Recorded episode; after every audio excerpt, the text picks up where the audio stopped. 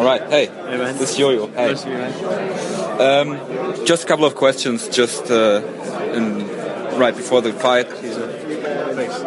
Um, when did you get the call that you have to debut tonight uh, or uh, at, at Saturday, and uh, what was your reaction then? Uh, I think it was Saturday night. I was last week. I was I was pretty excited. You know, it was, I was uh, I was buzzing. It was good.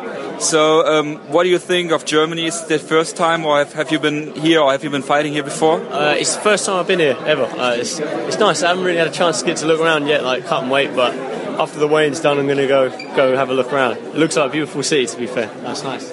All right. So, how is your weight coming down? I mean, you get a short notice fight. It, it's got to be tough. Yeah, uh, like I say, as a as a professional fighter, we've got to be ready always. So if you're not ready for that opportunity, then what are you doing? You know, what are you doing?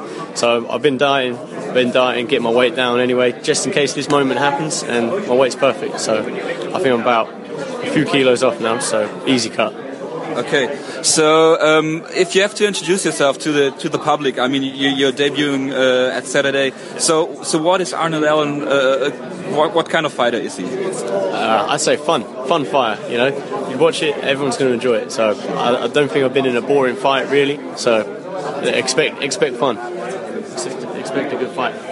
So, uh, what do you bring to the table? Wh- What do you think about Alan as an opponent, and how you're gonna uh, think the fight will play out? Uh, you know, he's a, he's a tough guy, strong guy, well experienced. So I just think I've got to be a little bit quicker, like faster everywhere. So I've just got to use that those advantages, my physical advantages, to win this fight. So, All right, so basically that's it. Um, I wish you best of luck on Saturday, and uh, yeah, hope to see you again soon. thanks, man. Thanks a lot. You're welcome.